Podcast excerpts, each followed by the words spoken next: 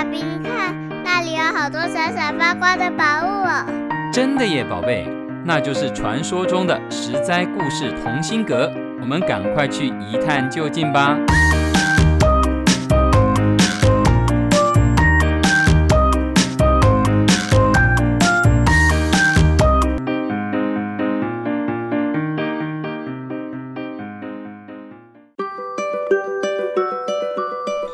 事中的美食，美食中的故事。亲爱的大朋友、小朋友们，欢迎收听《实在有意思》系列第二季。我是帮故事加点风味，不会太甜，也不会太淡的维糖姐姐。今天我们要去一家大起大落的点心店，看看究竟发生什么事了。话说，明代有一位有名的文学家、诗画家、军事家，叫做徐文长。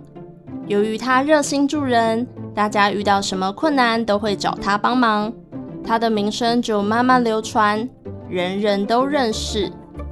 有一天，徐文长到街上办事，便随意走走，来到了一家点心店。这家店小小的。店里没几个客人，看上去冷冷清清。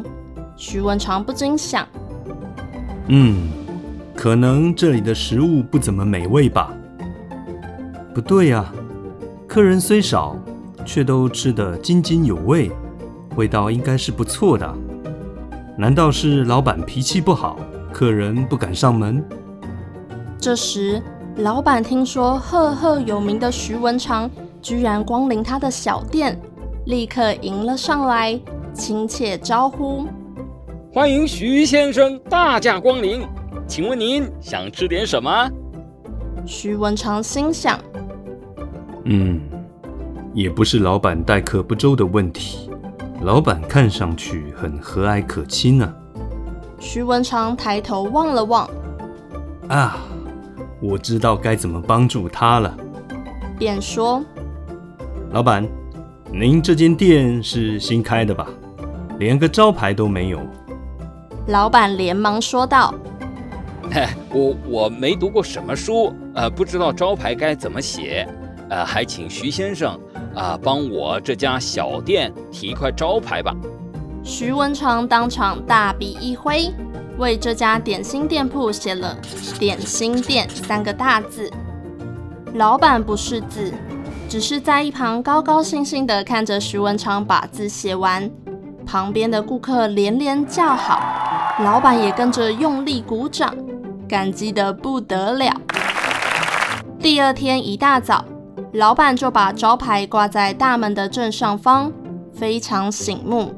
某一天，一位客人光顾，他一进门就说道：“老板，生意兴隆，恭喜发财啊！但……”这这招牌谁写的啊？这个点心店的“心”中间少了一点呢，这个是个错字呢。这是书法家徐文长先生特地为本店题的字，怎么会错呢？徐文长题的招牌有错字这件事，很快就传开了。大家听说这般奇特的事情，都跑来看错字招牌。很多人索性在这家点心店吃起点心来，看热闹的人多了，加上这间店的点心味道本来就不错，生意便越来越兴旺。老板每每看到客人指指点点招牌的错字，心里就不是滋味。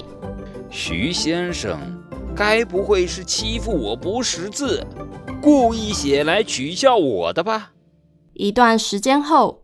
徐文长再次来到点心店捧场，老板表面上很开心，笑容满面的招呼。等徐文长吃到一半的时候，老板便要求徐文长修改错字。徐文长皱了皱眉头说：“把错字改过来，没问题。但改了以后，我怕你会后悔。”老板一再保证：“嘿，您把错字改对了。”我绝对不后悔。徐文长大笔一挥，在“心”字中间加上一点，然后头也不回地走了。招牌正确的点心店生意如何呢？老板万万没想到，自从招牌改成正确的字后，围观的人少了，来店里买点心的人也少了，渐渐的又变回冷冷清清的店铺。老板很纳闷，他特地找到徐文长询问原因。徐文长说：“之前字少一点，就能让人感到肚子空空的，想吃点点心。”把这一点加上去以后啊，让人感到肚子饱饱的，来买点心吃点心的人自然就少了。原来是这样啊！店老板小心翼翼地询问：“嘿嘿，能不能请您帮我重新写一块有错别字的招牌？”徐文长说：“同一句话重复说出来就没人想听了。”同样的是在一个地方出现两次，大家也没有兴趣关注了。空心变成实心，可怜的点心店注定无法回到一时的盛况了。小朋友们，心字中间少一点，意思是肚子空空了，需要进点心了。现在大家肚子空空了吗？我们来享用两款长得很像的中式点心吧，分别是没有太阳的太阳饼，以及没有老婆的老婆饼。老婆饼的由来，有一种说法是一位潮州人到广州去当点心师傅。有一次他回老家，带了很多广州点心回去给家人品尝，他老婆吃了却说。这些广州有名的点心也不怎么样嘛，我做的冬瓜饺还更好吃呢。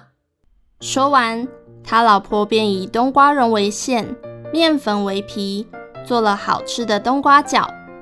先生一吃，赞不绝口，他就让老婆做了一大包冬瓜饺，好带给广州其他师傅们品尝。这般好滋味，果然虏获了师傅们刁钻的嘴。由于这个冬瓜饺是潮州师傅的老婆做的，大家便叫它潮州老婆饼。经过改良后，老婆饼变成了广州有名的点心。至于太阳饼的由来，有很多种说法。其中一个说法是，在古老的中国南方，民风淳朴，人民没有什么学问。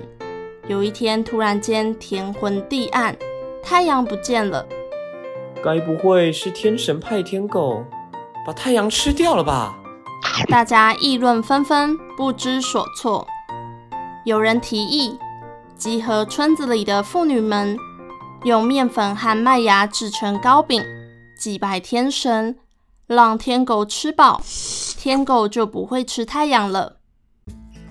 于是村民制作了许多糕饼祭拜，果然太阳又出现了。这个风俗代代相传，所制成的糕饼被称为太阳饼。那太阳饼、老婆饼吃起来的差别在哪里呢？太阳饼上层的酥皮数量较多，空气感较强，口感较为蓬松；而老婆饼因为饼皮紧密，厚度均等。口感较为结实。太阳饼是以麦芽为主要的馅料，甜度浓郁；老婆饼则是传统店铺常见的冬蓉，甜度比较清淡哦。以上就是新少一点的点心店以及太阳饼、老婆饼的由来。肚子空空时，就用点心吧。我是维糖姐姐，实在有意思故事系列。我们下个美食故事再见喽！以上由实在实在网络教育学院制作播出。